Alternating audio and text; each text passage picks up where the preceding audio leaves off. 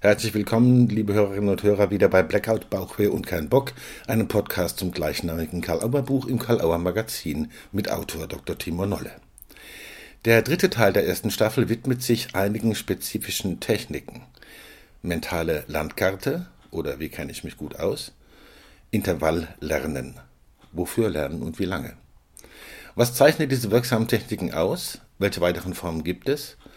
Und welche gut machbare Challenge kann man für sich entwickeln. Viel Spaß. Lieber Timo Nolle, ich begrüße dich zum dritten Teil unserer ersten Staffel Blackout Bauchwehen kein Bock.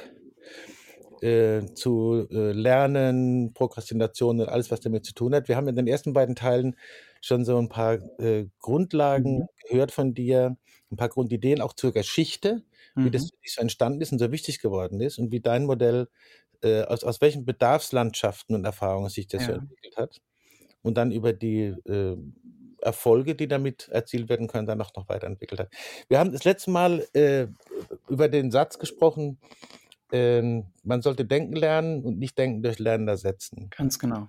Und wir haben das, den Fokus gehabt so auf, äh, wenn man von diesen drei ähm, Aspekten lernen und verstehen, emotionale Einstellungen, Re Regulation und Blockade und Motivation, mal zunächst auf den ersten Teil guckt. Ja. Lernen und verstehen haben viel miteinander zu tun. Das habe ich, das hat mich wirklich sehr beeindruckt. Auch das Beispiel mhm. mit der Telefonnummer, das war großartig.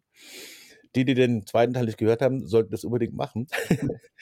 Aber das hat mich auf die Idee gebracht, bevor wir auf diesen äh, Teil Selbstregulation eingehen, vielleicht doch was einzuschieben, wo ich dich bitten wollte, so äh, ein paar Techniken, ja. die du angerissen hattest, aber ich denke, das ist doch interessant. Ja, und jetzt? Was macht man denn jetzt? Wie lernt man denn richtig sozusagen? Vielleicht ja. kannst du da ein paar äh, Sachen zu sagen. ja, mhm. mache ich, mache ich sehr gerne. Mhm.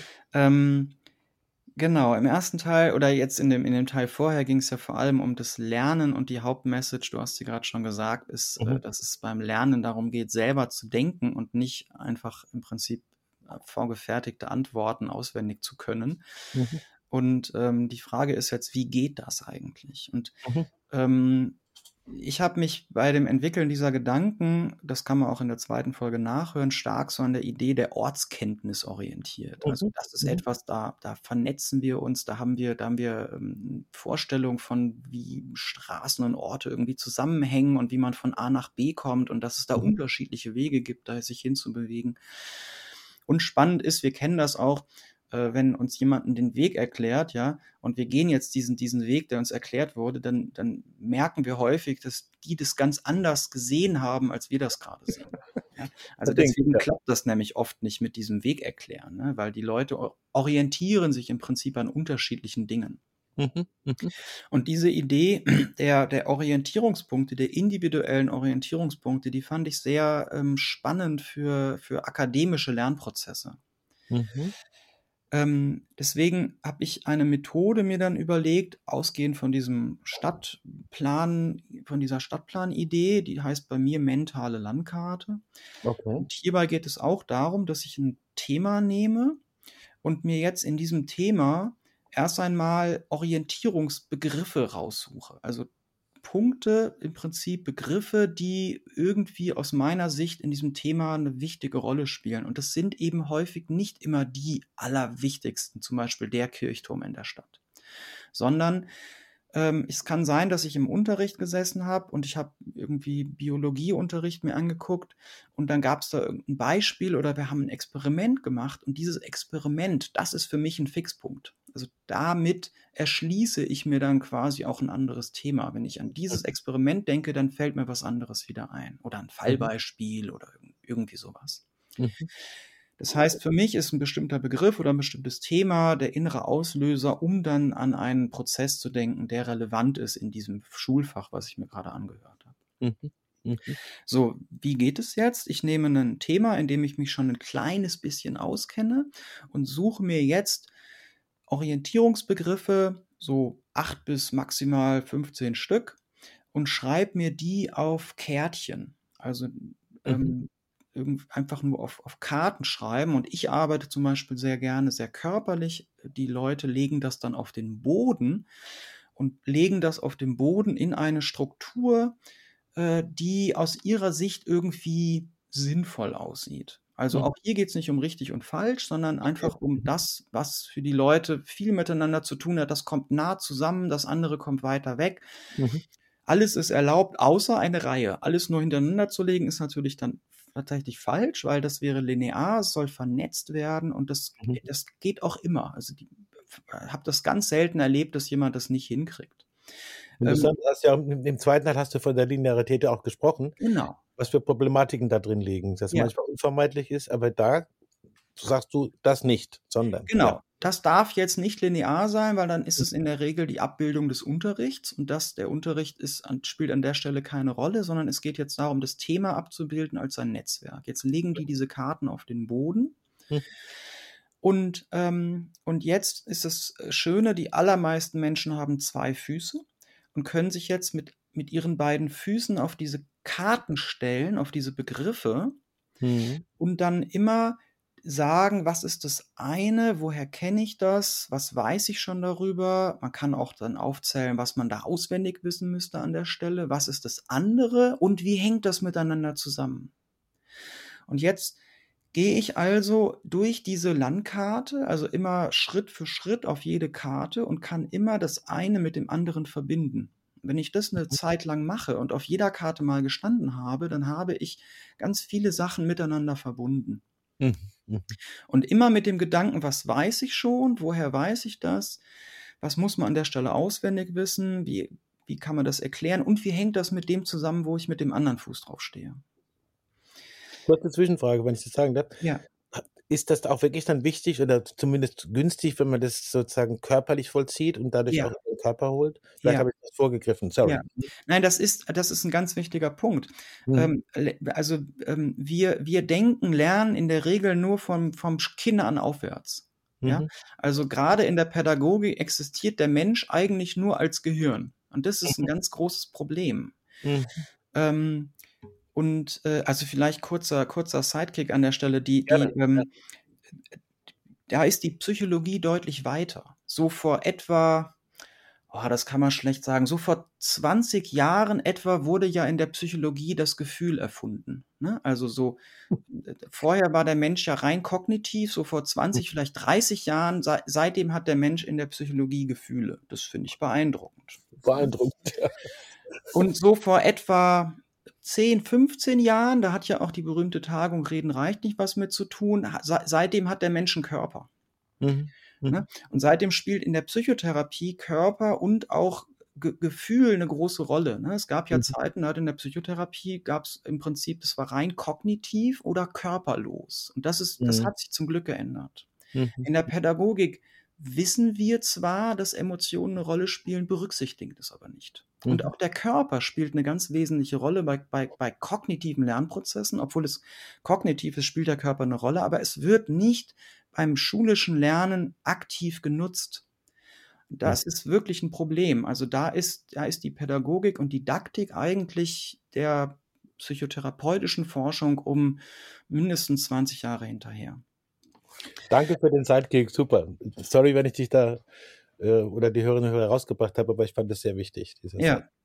Mhm. Genau. Und deswegen ist dieses Bewegen im Raum Mhm. auf Zetteln total wirksam. Mhm. Und ähm, jetzt kann man zum Beispiel auch diese, diese Zettelchen, die kann man dann irgendwie noch verändern, ähm, kann hartes Papier nehmen oder weiches Papier, dann kriegt das sogar noch so eine haptische Art. Mhm. Äh, Und das Entscheidende ist jetzt, dass man mit dieser mentalen Landkarte lernt. Man kann das dann mental machen, indem man zum Beispiel die Zettel vom Boden wegnimmt. Jetzt liegen da keine Zettel mehr. Man weiß aber noch, wo die lagen. Man stellt sich jetzt auf die Stellen auf dem Boden, wo die Zettel vorher lagen. Jetzt muss man das also im Kopf im Prinzip aktivieren, bewegt sich aber immer noch mit dem, mit seinen Füßen rum und vernetzt im Prinzip die Gedanken.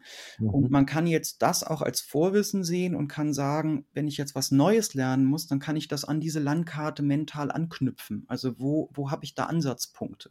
Mhm.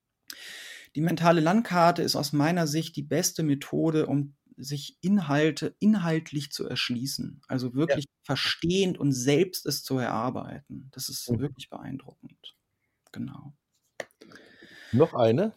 Noch eine Technik? Ja, gerne. Ähm, also, wie gesagt, zum Verstehen ist die mentale Landkarte, und das kann man im Buch ja dann auch nachlesen, ist das Mhm. auf jeden Fall sehr gut.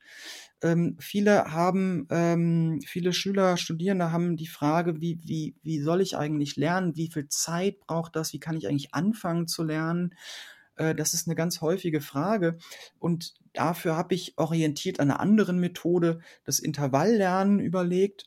Intervalllernen bedeutet im Prinzip, ich, ähm, es sind, das sind drei Schritte. Der erste Schritt ist das Fokussieren. Man könnte auch sagen, das ist Willensbildung. Ja, Mhm. ich Mhm. äh, entscheide mich, jetzt lerne ich. Jetzt hole ich mir meine Sachen, leg die mir hin, also legt vielleicht auch meine Zettel auf den Boden oder so. Und, ähm, und jetzt beginnt es aber mit der ersten Frage. Und die erste Frage ist die wichtigste, nämlich die Frage, wofür mache ich den Scheiß?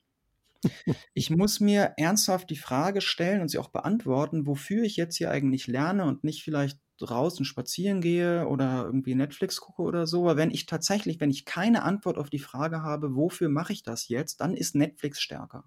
Mhm.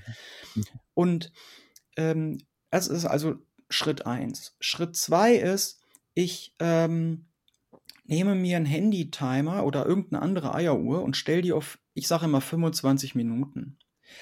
Also 25 Minuten konzentriertes Lernen ist sau viel Zeit, wenn ich wirklich konzentriert dabei bleibe. Und die Zeit übrigens ist scheißegal. Ob das jetzt 25 Minuten oder 20 Minuten oder 40 Minuten sind, ist nicht so wichtig. Das Wichtige ist aber, ich stelle die Uhr und drücke auf Start. Und damit habe ich einen Akt von Selbstwirksamkeit. Das heißt, ich tue das, was ich mir gerade überlegt habe, wofür es auch sinnvoll ist, das zu tun. Und Mhm. wenn ich jetzt ein Handy nehme, dann drücke ich ja auf diesen Startknopf drauf und dann läuft die Zeit. Und damit setze ich jetzt selbst aktiv diesen Startpunkt. Nur dafür ist dieser Timer wichtig. Sonst Mhm. ist er gar nicht, gar nicht so entscheidend. Mhm. Mhm. Er ist noch ein bisschen sinnvoll dafür, dass ich auch mal irgendwann aufhöre und das nicht ganz weit weg ist. Ich definiere nämlich damit auch einen Endpunkt, der schon in Sichtweite ist und dann mache ich erstmal Pause. Mhm. Das heißt, die Reihenfolge, die sich dann ergibt, ist, ich stelle mir die Frage, wofür mache ich das? Das ist Fokussieren und Willensbildung. Dann kommt 25 Minuten konzentriertes Lernen und dann zum Beispiel fünf Minuten Pause. Mhm. Und in diesen fünf Minuten überlege ich mir im Prinzip, wofür mache ich weiter? Und dann Mhm. kann ich ja vorne wieder anfangen. Und wer mit diesem Intervalllernen, wer sich da einfach mal daran hält, irgendwie ein, zwei Wochen, kommt in einen sehr guten Rhythmus rein. Und das Mhm. ist häufig das, worauf es auch ankommt beim, beim Lernen. Jetzt lässt sich das ganz toll mit einer Challenge kombinieren. Mhm. Ähm, gibt es ja bei TikTok, gibt es ja irgendwelche Challenges, ja. Ja. Ähm, ähm, und zwar kann man sagen, ähm, ab jetzt lerne ich jeden Tag ein Intervall. Das ist für viele Schüler unglaublich nützlich. Also ich mache häufig so Workshops vorm Abitur oder so, ein halbes Jahr vor dem Abitur und dann frage ich immer so rum, wer, wer hat da Bock drauf? Und dann sagen viele, super, mache ich. Und dann entscheiden die sich, dass sie ab dem Moment von dem Workshop bis zum Ende Abitur jeden Tag ein Intervall mindestens lernen. Zum Beispiel für ihr Hauptfach, wo sie irgendwie am meisten Schiss haben. Mhm. Und dadurch entsteht eine total gute Kontinuität. Ähm, wenn man Abi schreiben möchte und es einem wichtig ist, dann sollte man auch in der Lage sein, an einem Sonntagnachmittag vielleicht sich mal für, man kann das ja kürzer machen, zehn Minuten sich hinzusetzen und sein Gehirn absichtlich auf Höchstleistung zu schalten. Aber wenn man das jeden Mhm. Tag macht, Mhm. dann geht das Einschalten auch irgendwann ganz schnell. Mhm. Mhm.